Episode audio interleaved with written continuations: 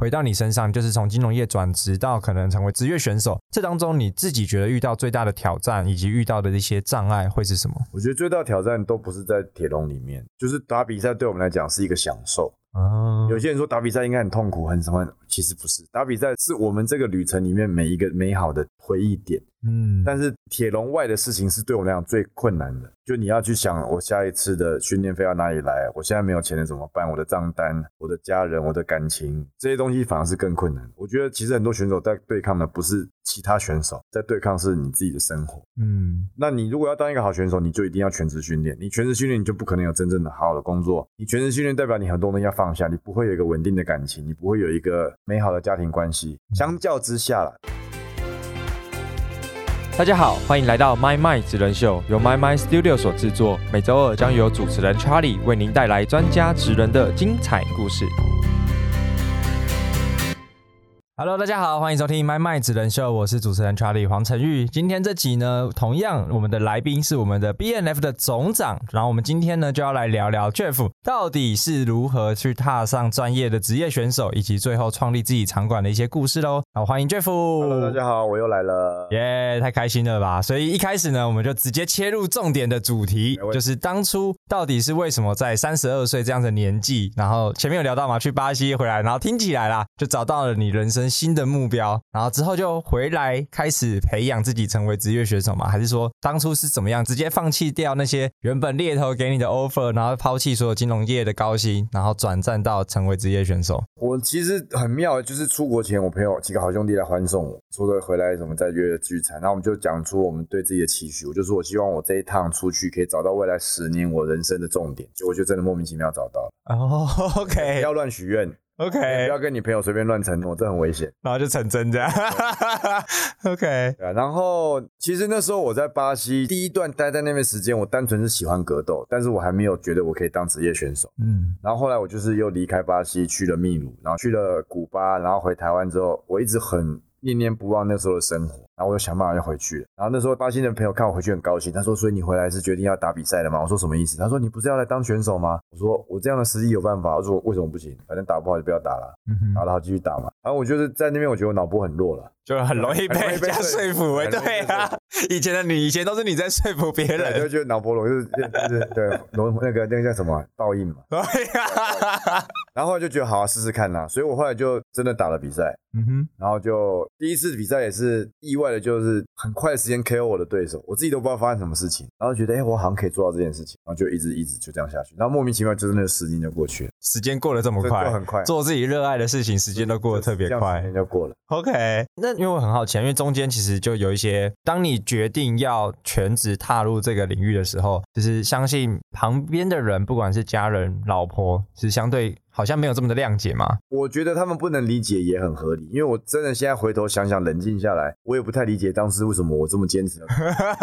对啊，就中间那个过程呢、因为我觉得这个是很多在转职的人都会遇到一个最大的课题，就是你要让身边的人理解你，但更多的时候可能他们还是不理解。我觉得重点在于不要试着去说服别人，或者不要试着让别人去理解你，而是你到底理不理解你自己为什么要做这件事。哦觉得这个比较重要。OK，因为我们大部分人都花了一辈子的时间在说服别人，我做的事情是合理的，嗯或者试着说服别人我是一个正常人。可是为什么要做这件事情呢？也许你在内心真的是一个很奇怪的人，那你就接受他嘛，不然你这真的活得很辛苦。嗯那那时候其实我也在一直 challenge 我自己，说我到底该不该做这件事情，我到底应不应该去转换这个跑道？可是我到现在还是非常坚持一件事情，就是我觉得后悔比失败更恐怖。嗯失败就是你做了啊，做不成功，你就知道我没那个才能，我没那个命，没关系，我试过了，对得起自己。嗯哼可是后悔永远就是，如果当时我这样的话，我现在会怎么样？我觉得那个很恐怖。啊，对，如永远都在那个漩对对对，涡里面。后悔比失败恐怖一百倍。嗯所以那时候我就觉得，反正我如果离开金融业打个段时间再回来，我的基本知识学能都还在嘛，还是可以生存的、可是我不做这件事情，再过两年我就不可能打比赛了。哦，因为年纪也可能稍微大一点。对对对对对，所以那时候觉得反正就是试试看嘛，嗯哼，顶多就浪费个两年的时间，然后回来做金融业也没什么损失，至少我做了我自己喜欢做的事情了。嗯哼，对，所以那时候我是抱这样的想法，所以我觉得我有回去大学演讲过，然后我以前大学老师有跟我说，他说觉得现在很多年轻人其实不知道也不敢去想自己到底要什么东西。嗯，我觉得这样蛮可怜的，因为像我接触到很多国外的年轻人，跟台湾年轻人很大的差别，他们超级敢做梦，他们对自己的未来是那种，虽然你觉得听起来很像在胡乱，但是他敢这样讲，我觉得你也要尊敬他。嗯，有那种年轻人说，我以后就是要当格斗世界冠军，但你知道他没什么才能。我说说你，那你觉得你做得到吗？他说我管他那么多，我就是要当。其实某种程度讲，你要佩服他，但他有一个很大的梦想因为他不是嘴巴讲，他真的来训练，在打的，他真的很认真。训练。然后你觉得他打得不错，但你知道他离世界冠军很远。嗯他刚他就说，我觉得我可以做到。然后或者说在美国接触到，因为我那时候有在美国住在一个晚辈的家里面，他们都大学生，他们对未来的看法都是我以后要创业，我要在戏谷开一个公司，我要赚钱。他们对未来的想法是这样子的。可是我后来接触很多台湾年轻人是啊，我以后年薪百万就好了。我真的听过说，我想开一个便利商店，为什么？因为雇便利商店，反正我每个月就有赚钱了，我可以吃我喜欢的东西，然后便利商店给我当老板，我可以自己喝我要喝的东西。什么鬼啊？就就就，我觉得很多年轻人现在做梦是这样子。嗯或者我你的梦想是什么？我想买一台冰室。我没有说这些事情不好，嗯可是你为什么不把自己的梦想弄得再大一点？嗯，这格局，我觉得这个挺蛮可怜的啦。所以对现在年轻人来讲，我觉得大家应该去勇敢一点，接受自己跟别人不一样的地方。你要接受了，你才会去挑战。嗯哼，我觉得这真的是一个很大议题，因为我觉得台湾的教育都在培养机器人，对，就是培养真的帮企业打工上班的的教育就是工业革命工业革命生出来的教育体系啊，它都是培养同质性的人，嗯，他不要有异质化的人。所以就很可惜啊，就会回到你刚才讲所以异议分子或是特殊才能，他是不被接受的。可是这些人才是真的推动世界在运转的。没错，而且我自己也待过国外一阵子啊，所以会很明显的冲击是他们的大学大一是不分系的，对啊，不用分。对，全部就是你所有东西要尝试，你试过了，你才知道就是到底你喜欢什么嘛。对，但是台湾相对的是，可能高中就在分，就定好了，你只能走这边，对对，然后会导致一个现象，就是这些人真的毕业了之后，他如果不是继续走本科系。他就会有一个，哎，那我这四年或者是那七年，对是不是浪费？我觉得变成是这个社会给我们的沉没成本，都比我们想象中的还来得高，非常非常多，对吧？但这又是一个大灾问或是一个大议题了。对啊，对啊，那所以刚刚回到就是 Jeff 分享，就是当初你自己决定下这个转换的最重的决定，就是你给自己两年的时间，两年反正打不好就回来。被打很痛啊，一直输就不会打了。对，那我觉得这很关键的，就是至少你先设了一个停损点对，反正两年就算真的不怎么样了，你还有原本的对，还有回头路嘛而。且最好笑的是，黑 hunter 到大概三四年前还有人打电话给我。哦，到现在还在找你三四这样年，前，我想说你是都没有 update 资料吗？对，你说哎，都已经不在金融界，在打拳了，都已经你还在啊都已经离开六年了，他说哎、你有没有兴趣？我说呃，我已经转换跑道了。哎那我想问一下，你是在金融业不同的领域吗？我说没有，我现在是运动员。哦，真的吗？哪个运动？我说职业格斗选手。哦，好好，那 Jeff 谢谢你哦，拜拜。我是太酷了，太好笑哦，对吧、因为我自己周围也蛮多朋友，有些可能是在做自媒体啦，或者是当 YouTuber，他们当初可能也都是工程师，或者是就各种不同的科系。通常有的就是给一年，或者是有一段时间，然后就全力去冲，然后就做起来了，就做成了之后，你也不会去觉得一定要回到之前的那个样子。我觉得那是一种破釜沉舟啦。你给自己一个期限，你反而会希望在这个时间内把事情做好。对，然后要做出一些成绩嘛。OK，我觉得这个是我今天自己体悟到的一个收获啦，对啊，那我觉得回到你身上，就是从金融业转职到可能成为职业选手，这当中你自己觉得遇到最大的挑战以及遇到的一些障碍会是什么？我觉得最大的挑战都不是在铁笼里面，就是打比赛对我们来讲是一个享受。哦有些人说打比赛应该很痛苦、很什么，其实不是。打比赛是我们这个旅程里面每一个美好的回忆点，嗯，但是铁笼外的事情是对我来讲最困难的。就你要去想，我下一次的训练费要哪里来？我现在没有钱了怎么办？我的账单、我的家人、我的感情这些东西反而是更困难。我觉得其实很多选手在对抗的不是其他选手，在对抗是你自己的生活。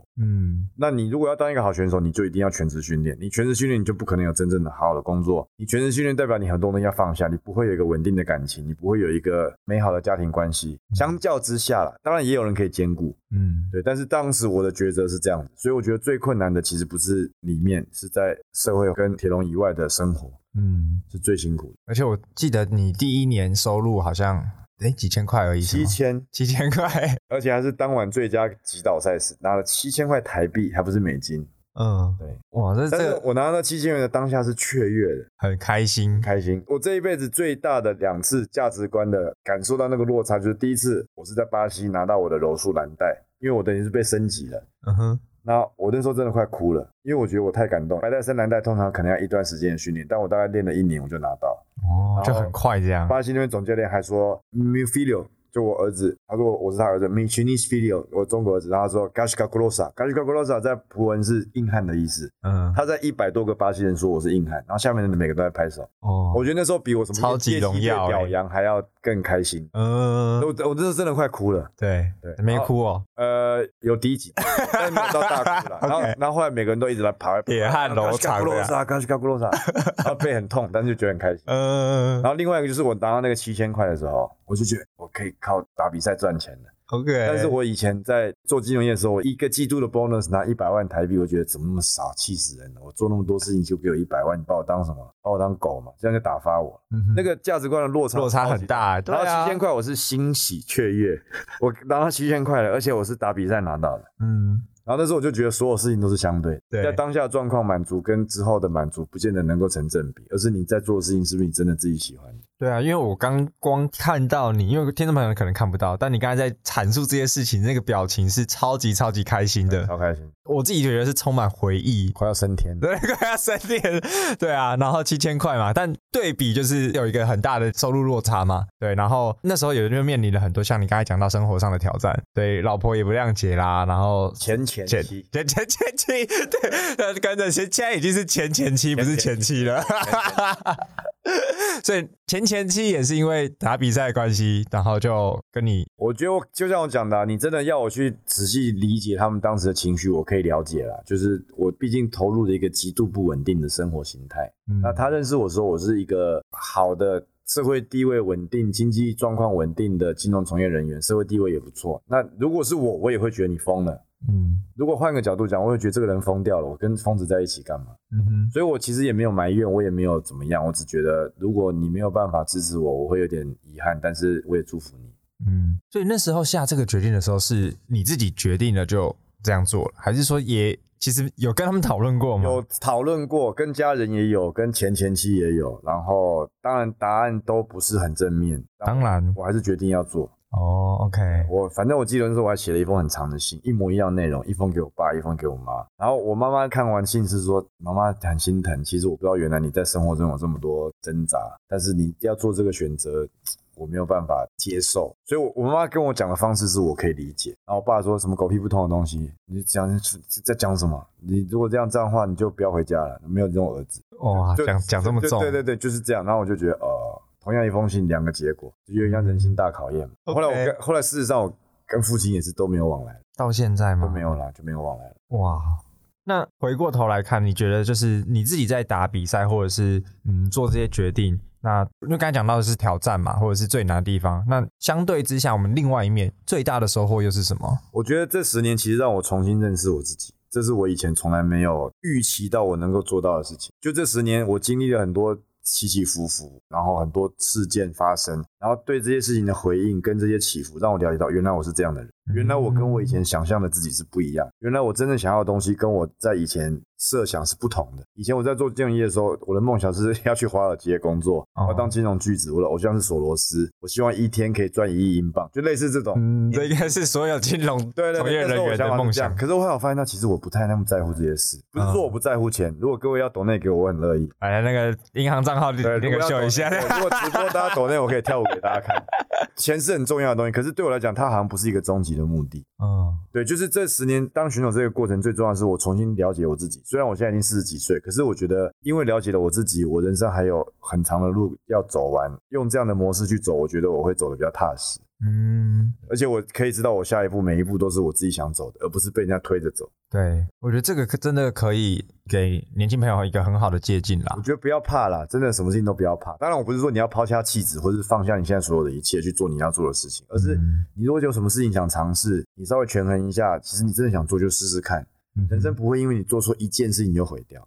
对，而且其实人生也不用怕失败啊，你做了才知道嘛。我有时候会真的突然接到，就是 social media 上面有人传讯息给我说，呃，你好，我是看完了电影怎么怎样，但我有件事情想跟你讨论。我印象最深是有一个年轻人，他传讯息给我说，他现在面临一个抉择，我是要继续念工科，还是大学念这个念工科，然后以后去做科技业的工作，还是我跟你一样，我想格斗，我该怎么办？然后我也回了他很长一篇，我就说，其实我不会建议你放弃你现在的事情，然后去打格斗，因为你在这个地方累积的资历跟经验跟学识是可以帮助你未来的。嗯你可以先把格斗当成你的兴趣，等到某一天真的成熟了，你要把它加入到更高的比重在你生活里面是 OK 的。我不觉得你必须要去做 A 或 B 的选择。嗯那我如果我是你，会好好把学业念完，以后要做格斗的事情，我可以自己当我自己想要的那个角色。嗯，然后这个东西写出去之后，大概就知道。然后结果真的在上个月遇到他，哦我还我还不知道他他是谁，他拍拍我说 Jeff 哥，我说哎他你好，我可以给你拍照，我说可以可以啊。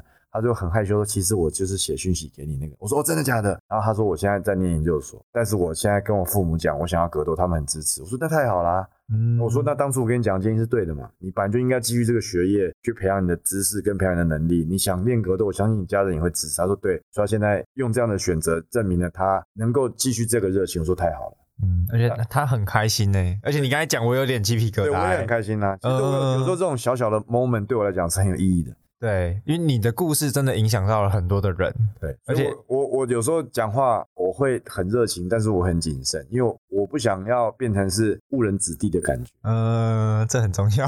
但是但是我很乐意去跟任何人讲你的故事，我所经历的事情，可以带给他们的一些启发。我不会说我教你，因为我觉得教这事情很官方。呀，我会讲说我分享我的经验给你，你可以参考，但不代表你要这样做，因为你让我再选一次，可能我不见得这么有勇气。嗯，但我觉得可以当成一个参考，或当一个故事，你可以去理解。至少有一个人比你还疯，得真的，你不是最疯的，有一个人比你还神经病，所以你不用担心你做的事情是很奇怪的。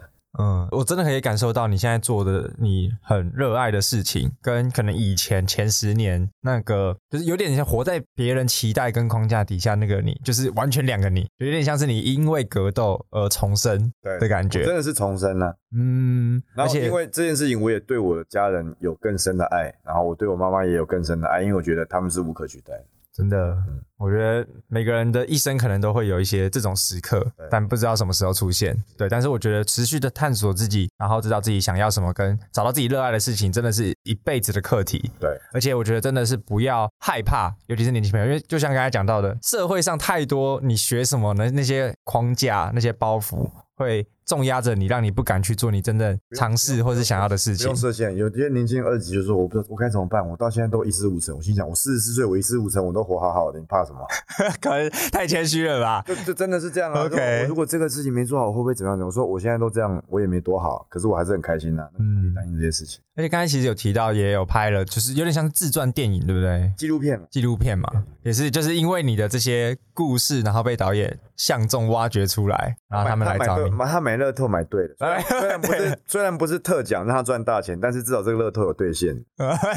有让他赚到钱这样我没有因为我没有中途放弃。嗯，如果中途放弃的纪录片，就不会有人拍一个放弃者的故事，哦，对啊，没错，我会撑下来。对啊，这样才有故事说嘛。对对，很对不起他了，因为他电影他可能八字比较硬吧，他电影两次上映都没赚到钱，一次刚好是遇到疫情，嗯，两次都遇到疫情，一次是之前，一次是后来，刚好都遇到。哦，没事啊，反正他是帮你记录嘛，就是互相互相这样。OK，所以后面就是学习，然后也成为职业选手，然后后面算是达到了什么样的成绩？我在亚洲最大赛事签约，然后也打了四场比赛，嗯然后有三场胜利，一场输掉。输掉那场，其实我知道我的生涯巅峰大概就结束了，哦因为那场比赛我那时候心里有数，就是我们赢的人应该要去挑战冠军，结果果然打赢我那个马来西亚人就打了冠军，那他也输掉了，嗯因为那个人大我小我十八岁吧，年轻的肉体三十，我那哎、我那时候好像三十九，他二十一，然后那时候我就体验到年龄是一个无法弥补的差距。嗯，还有体力啊什么，对，所以我那时候觉得我状态很好，但是跟一个十九岁的人比，他体力就无限嘛。对，对，所以那时候我就，我本来都在泰国嘛，我就搬回台湾，然后开始重新自己的事业，然后有继续训练，还有期待比赛的机会。但我那时候知道我巅峰大概就这样。哦，所以我觉得这是所有职业运动员都会经历的一个过程，我觉得我一个优点是我蛮务实的，啊我也可以很冷静，也不会眷恋舞台。我也可以很冷静的去分析我自己的优势在哪里，我不会被这些东西冲昏头了。有些人说嗯你在拼啊，什么这样，但如果我疯一点，就是对我要继续拼下去，我还可以挑战。其实你不行啊，嗯，三十九岁你要挑战什么？挑战长青杯冠军。就开创那个新的赛道。如果有什么四十岁以上世界冠军，我可能也拿不到，因为四十几岁还是有很强。嗯，但如果七十岁的类组，我应该就会赢了。对啊，所以就是所有的职业运动员，然后到了就是生涯的高峰，然后就会去思考下一阶段的职业方向嘛。对，所以后面也是因为这样去转职成自由教练吗？还是说他呃，是一个怎我那时候回台么样的转换？湾的时候，因为才刚回来，还没有很稳定的事业，所以那时候我就是用我的名声去赚钱，就是当自由教练。嗯哼，那自由教练当了好几年，其实收入是 OK 的啦，不能说很多，但是也算还不错。可是后来为什么会想要自己开馆，就是因为会让我想到一句那个 Bezos 讲的话，他说：“佣兵不酷，传教士很酷。哦。自由教练像佣兵，就是啊。哪里有钱我去哪里，对，但我没有自己的信念，我没有自己的基地。嗯哼，那我开了自己的地方之后，我可以去那边宣扬我的想法，宣扬我的信念，然后有一个稳定的场馆，我可以培养我自己的团队做这些事情。虽然成本高很多，因为自由教练是没有成本，我只要付场租就好了。对，那你成立公司自己开场馆，你要负责日常营运，你要缴税，你要做很多行政成本的支出，你要付房租。可是我觉得，如果我希望认真的去看待这件事情，它是一个我必须要有的开销跟支出，所以我就决定不要再当佣兵了，要当一个传教士。哦，所以也是在疫情间嘛，对不对？我记得，呃，其实本来运气好躲过的，我本来去年的四五月有机会开，就后来因为跟当时合作的人谈谈谈没有结尾，就先暂缓，嗯哼，开幕即倒闭。对对，因为五月就那那个嘛，开的话就是开幕即倒闭，对，然后我就一直延延延延到去年底，觉得应该有机会过了，但是那时候觉得还是慢一点点好了。就慢慢弄，慢慢弄，然后反正运气很好，刚好也被政府一些文件申请耽误一点时间。嗯，我是今年才成立的，嗯哼，那如果去年就成立，我今年年初那一波还是会被咬到，啊，所以我等于是今年后来成立，当然有损失一点点，但是还算可以接受。然后慢慢就目前就是稳定成长中。嗯，我觉得在这个期间开实体店都超级超级不容易，对，而且因为政策啦、什么风向、疫情什么，你都没办法去预测，预料。对啊。但我觉得真的是有梦想跟有坚持，真的是超级关键的。而且其实就像你讲的，就是当你打造出一个自己的环境，或者是自己的基地，其实你可以孕育出更多的佣兵，甚至是更多的传教士。传教士，对啊，很好笑。我有时候徒弟来那边睡觉，我的馆里面是地点很舒服，有蓝骨头，躺在那边说：“师傅，我现在好开心。”我说：“干嘛？现在都可以在这边睡觉，以前都在别人地方，然后练完就要走。”我说：“所以要我要付钱了。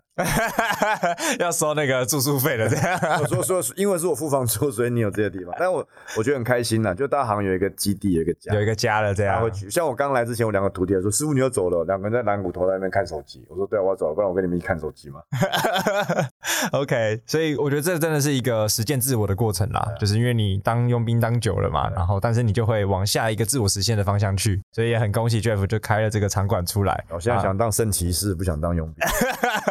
对啊，然后也透过各种，比如说一开始也有提到协会啦什么，然后持续的在推广就是格斗啦这一块的教育，对不对？所以也让现在就是更多包含年轻人或是小朋友也更知道这个运动。一个最明显的数字嘛，我们协会是二零一七年成立，我们的第二届比赛是二零一七年的十二月二十四，我到现在还记得很清楚，二十四还二十五号。为什么会记得这一天？因为圣诞节前夕刚好强蹦，所以现场我们在台北体育馆可以容纳两三千人的地方，来的现场来宾只有一百二十几，太太囧了吧？一半是我朋友。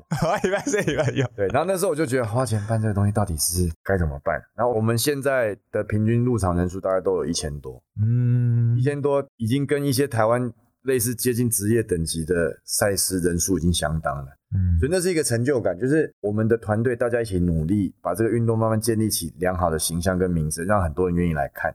然后看完的人都是很正向的回馈，几乎有来看的人都会继续来，嗯，很热血，对不对？对，这现我觉得这是一件很美妙的事情。嗯，我觉得真的从 Jeff 的身上可以看到一个，当你热爱一件事情，全然相信它的时候，你就会用各种的方式让更多的人认识，而且你乐在其中所。以我应该去做直销 的。但直销可能不是你热爱的事情，如果我热爱直销，我应该 就应该做的超级好的呀，对对对，钻石大使这样。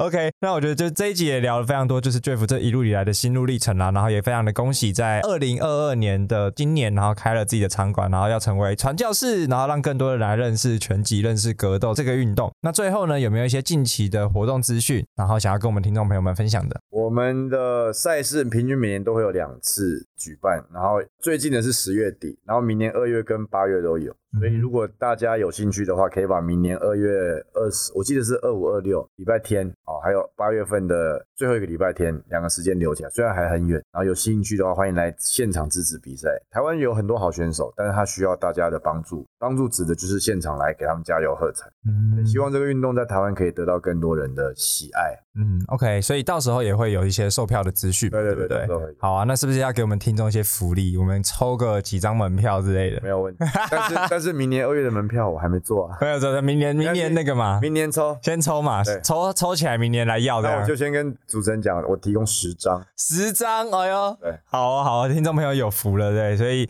大家可以一起透过这个方式，然后先去体验过，喜欢再下次来消费。对，然后也请大家继续支持 Podcast，明年就可以抽奖，对对对对对，我们就先抽，明年来拿这样就是 Win Win 嘛。对对对对对对对，OK，所以今天真的非常的感谢 Jeff，然后场馆要不要在最后也供上一下？好，BMF 动空间在中山北路一段一百一十三号二楼，离中山捷运站步行约三分钟，欢迎大家来跟我们一起运动，不要怕被打，因为你们是来打教练。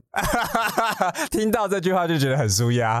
对对对，OK，所以也感谢 Jeff 精彩的分享，所以感谢你收听我们今天的麦麦职人秀。如果你喜欢我们的节目，欢迎点选订阅及追踪，下一集就会自动送上给你哦。不论你是在 Apple Podcast、Spotify、上岸或是其他平台听到我们的节目，拜托一定要给我们五星评价，也欢迎留言告诉我你想要听的主题，我可以尽可能的来了邀约大来宾。我们下集节目见，大家拜拜拜拜。